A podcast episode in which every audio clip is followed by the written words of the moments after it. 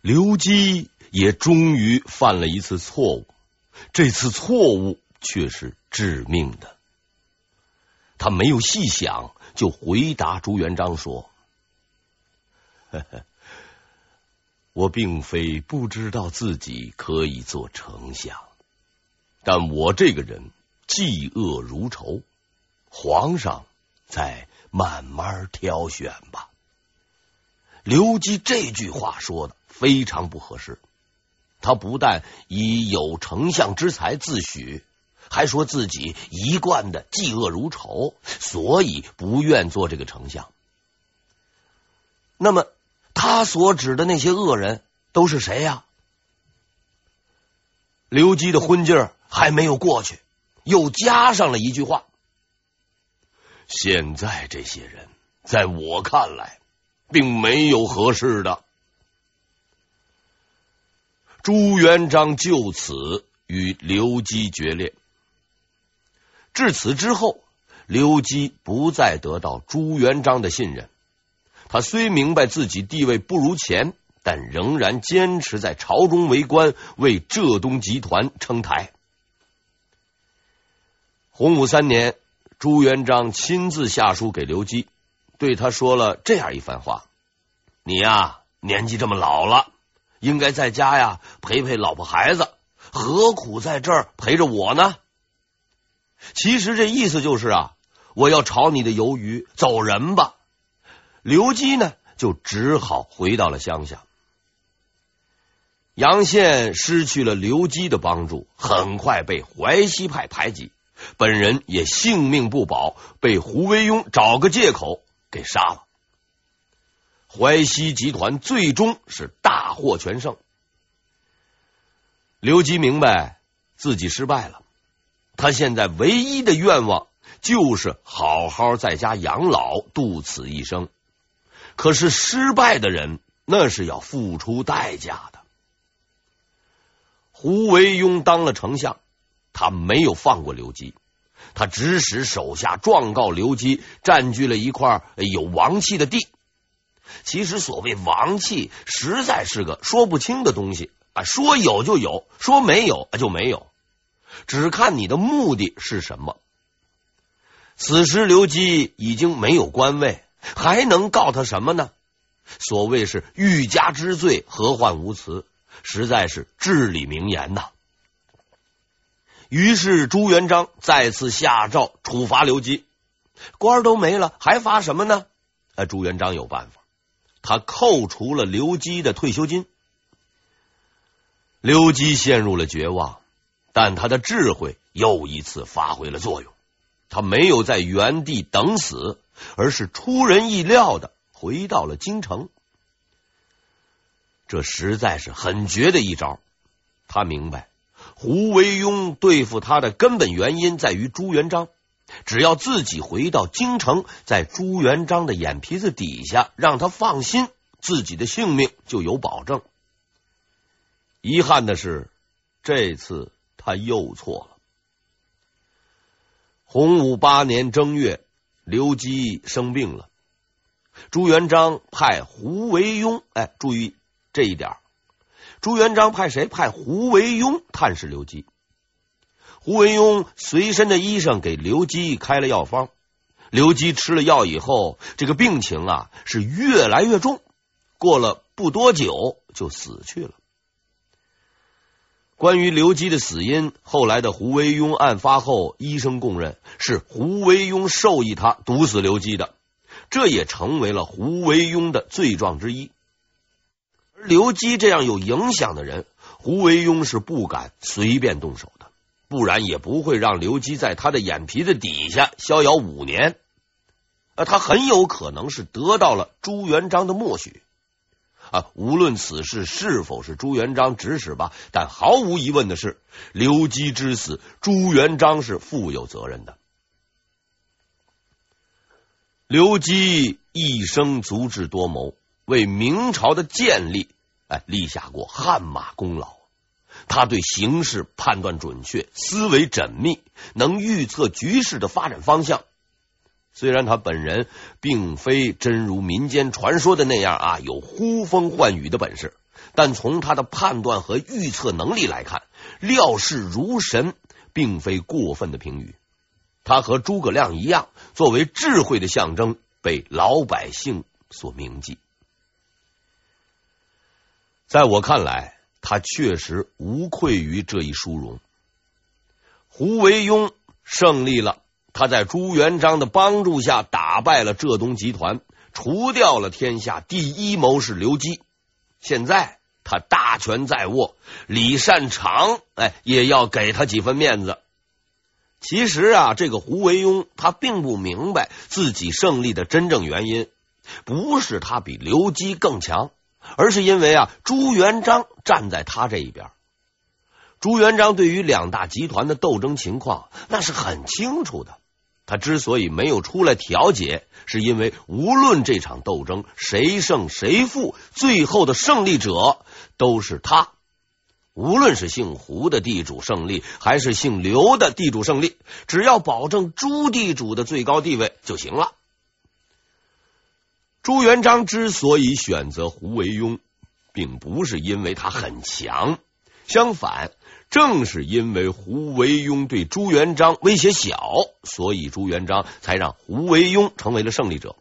而愚蠢的胡惟庸并不了解这一点。于是，在打垮刘基以后，胡惟庸是越发的猖狂。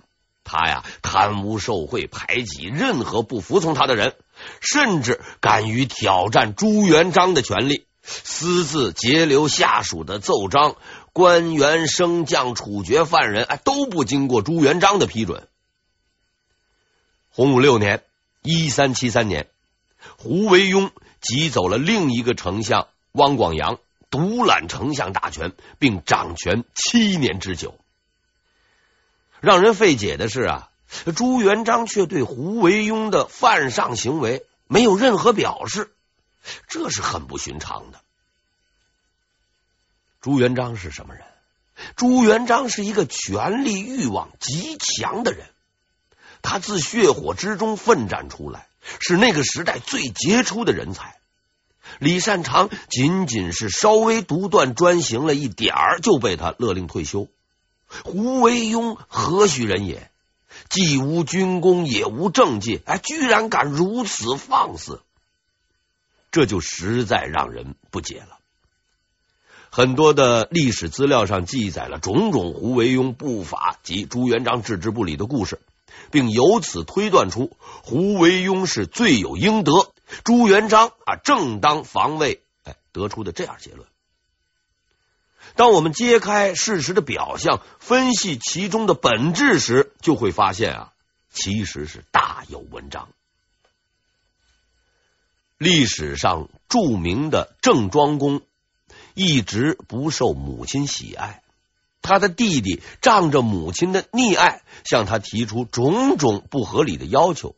而郑庄公呢，总是满足他，直到最后，他的弟弟企图谋反，郑庄公才出兵灭掉了他的弟弟。后人往往以郑庄公啊仁至义尽传为美谈，可是也有人指出，郑庄公是真正的伪君子，是想要他弟弟的命才纵容他的不法行为。当我们深刻理解了这个故事以后，对朱元璋的这种反常举动，就会有一个清晰的结论：这是一个阴谋。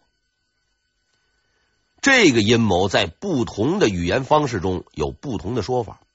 成语是“欲擒故纵”，学名叫“捧杀”。俗语呢是“将欲取之，必先予之”。用小兵张嘎的话来说，就是：“哎，别看你今儿个闹得欢。”小心将来拉清单，但我还是有一个疑问：对付一个小小的胡惟庸，朱元璋需要动这么多脑筋，要忍耐他七年之久吗？不错，我们再仔细的分析历史，就会发现胡惟庸绝不是朱元璋的真正目标。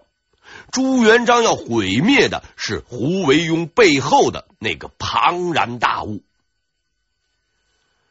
朱元璋甘愿忍受胡惟庸的专横，让这个跳梁小丑尽情的表演，套用围棋里的一句话来形容，那就是“不为小利，是必有大谋”。他经历如此多的磨难，陈友谅、张士诚、王保保这些当世豪杰都不是他的对手，何况一个小小的胡惟庸？朱元璋这样委屈自己，只因为他的目标对手太过强大。这个对手并不是李善长，也不是淮西集团，而是胡惟庸身后那延续了上千年的丞相制度。自从朱元璋当皇帝后，他一直都觉得这个制度过于限制他的权利。他一向认为自己的天下是靠他自己的能力争来的，偏偏有人要来分权，真是岂有此理！但是这个制度已经有了很多年的历史，无论是大臣还是一般的百姓，都认为丞相是必不可少的。要废除这个制度，必须有一个充分的理由，而胡惟庸这样无德之人的任意妄为，哎，正好可以为他提供一个借口。朱元璋静静的注视着胡惟庸，等待着机会的到来。胡惟庸是个不折不扣的小人，但他并不笨。随着自己行为的一步步出格。他对朱元璋的畏惧也是越来越大，而朱元璋呢，却并没有对他下手，这让他有了不祥的预感。他还是比较了解朱元璋的。朱元璋这个人，要么不做，要做就做绝，从不妥协。在经过长时间的思考以后，胡惟庸想出了一个绝妙的对策。什么对策？那就是拉人下水。要想不被朱元璋杀掉，必须保证有足够的人与自己站在同一边。所谓法不责众，你朱元璋总不能把大臣都一网打尽吧？至于这手段，也是比较简单的。哎，先找好对象，然后呢，哎，封官许愿，大家一起吃个饭，洗个澡。然后呢，搞点娱乐节目，情感交融之后，找一个双方都关注的话题，在那儿谈话。这期间啊，那是要投入点感情的。如果谈话中能留下点真诚的泪水，那么效果就会更好。这一套下来，双方那就成了铁哥们了。然后就是结盟发誓，有福共享，有难同当。如果细细分析一下“拉人下水”这个词儿啊，就会发现其中问题很多。如果要去的是什么好地方，那是不用拉的。下水还要人拉，可见这水不是油锅就是火坑啊！正所谓有危险你去，有黑锅你背是也。一旦有了什么麻烦，誓言就会转变为有难必然你当，有福呃自然我享。被胡惟庸这一套拉下水的有吉安侯呃陆仲亨、御史大夫陈宁、都督毛驤等一批重臣，一时之间朝中啊都是胡惟庸的眼线。但是这个胡惟庸啊还并不满足。他还要拉拢一个最重要的人，谁呢？就是李善长。因为李善长不但德高望重，身上还有一件难得的宝物。什么宝物？嘿，那就是免死铁券。免死铁券这个玩意儿，在明朝那是皇帝给大臣最高的奖赏。其作用是，将来大臣犯法，锦衣卫去家里杀人的时候啊，只要你没有丢掉啊，估计像这样的铁券也不会有人把它丢了。而且在刀砍掉你脑袋前拿出来，就可以免除一死。很多的大臣为脑袋考虑啊，费尽心思的想搞到这么一张，因为无论什么金券银券，哎，都没有这张铁券顶用。那些有幸拿到的，就会放在家里的大堂供起来，逢人来就会展示给对方看，似乎有了这张铁券，就有了俩脑袋。李善长呢，就有这样的宝贝，而且呀，还不是一个，是俩。胡惟庸拼命巴结他，这两张铁券是重要的原因之一啊。虽然胡惟庸啊不能拿去一个给自己用，但李善长不死，自己就有了靠山。这铁券的作用啊，其实也是有问题的，因为这个铁券是谁给的？是皇帝给的，就像支票一样，能否兑现，那要看开票的银行。皇帝就是开票行，他说这东西有效就有效，他说过期那就过期。很难想象皇帝下决心杀掉某人，会因为自己啊曾经开出的一张口头支票改变主意。用我们今天常说的一句话来形容，就是我捧得起你，哎，就踩得倒你。换个意思来看，皇帝不一定非要杀你不可，他大可把你关起来，打你个半死，然后神不知鬼不觉的找人害你一下，然后公布个啊暴病而亡，这样既成全了他的名声，又随了心愿，一举两得。不是我不守信用，实在是你没福气呀。当时胡惟庸和李善长都非常看重这两张空头支票，充分说明了他们的政治水平和朱元璋比起来只是小学生水平。当胡惟庸显露出他的企图后，李善长并没有理睬他，因为他和愚蠢的胡惟庸还不一样。他亲眼看到过无数的英雄豪杰都败在朱元璋的手上，十分了解朱元璋的可怕，不会犯和朱元璋作对这样愚蠢的错误。胡惟庸这个人看问题不行，哎，看人倒还是有一套的。他见李善长不吃他那一套，便改道走亲戚路线。恰好李善长的弟弟李存义是胡惟庸的儿女亲家，胡惟庸便把李存义拉下了水。李存义得了好处了，不停的游说李善长。李善长刚开始的时候啊，还严辞呵斥李存义，后来听得多了，哎，也就默许了，说了一句意味深长的话：“我已经老了，等我死后。”你们自己看着办吧。李善长就这样被拉下了水。胡惟庸呢？哎，终于可以放心了。满朝文武都是我的人，你朱元璋能把我怎么样？你能做皇帝，我就不能吗？那现在看来啊，他确实是一个不知天高地厚的小丑。按说胡惟庸的这些活动确实给朱元璋出了道难题。毕竟如此之多的大臣都是异党，朱元璋要考虑如何分化瓦解他们，才能消灭胡惟庸的势力，谈何容易呀！然而朱元璋在听完密探对胡惟庸反常举动的报告后，只用了一句话就解决了这个难题，水平那是相当的高，那就。都杀掉吧！在杀人这件事情上头，朱元璋一向是说到做到的。他冷眼旁观胡惟庸的一举一动，看他能玩出个什么花样来。胡惟庸呢，也积极做着对付朱元璋的准备。他知道自己和朱元璋迟早有一天会正面交锋的，这一天很快就到来了。胡惟庸的儿子有一次出去游玩，从马上掉下来，被一辆刚好路过的马车给压死了。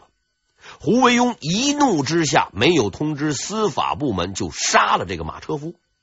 事情传到了朱元璋那里，他命令胡惟庸过去向他解释这件事情。胡惟庸赶到朱元璋那里，路上已经想好了所有的借口和说辞。一见到朱元璋，他便忙不迭的诉起苦来了，说自己啊是如何如何可怜儿子呢又是如何如何的孝顺，马车夫是如何不遵守交通规则，违章压线行驶等等等等吧。朱元璋的态度啊是非常奇怪，怎么着呢？他呀不说话，用冷冷的眼光看着胡惟庸。胡惟庸呢仍然不知趣儿，不停的啊诉说着委屈。等到他发现，在这场两个人的对话中，始终只有一个人说话时，他停住了，看着朱元璋。他发现朱元璋也正看着他。沉默，令人恐惧的沉默。朱元璋终于站了起来，走到胡惟庸面前，用不大却十分清楚的声音，平静的说道：“杀人偿命。”然后飘然而去，没有再看胡惟庸一眼。胡惟庸呆住了，一直就坐在椅子上，呆若木鸡的看着前方。突然，他那个手颤抖起来了，他用身体压住自己的手，但是没有用，全身也都抖动起来，就如同一个抽风的人。他按耐不住心中的恐惧，在家中与那些同党商议的时候。他觉得朱元璋似乎软弱的不堪一击，各个部门都有自己的人，而朱元璋并没有什么亲信。随着他的同党人数的增加，他不断的感觉到自己的强大。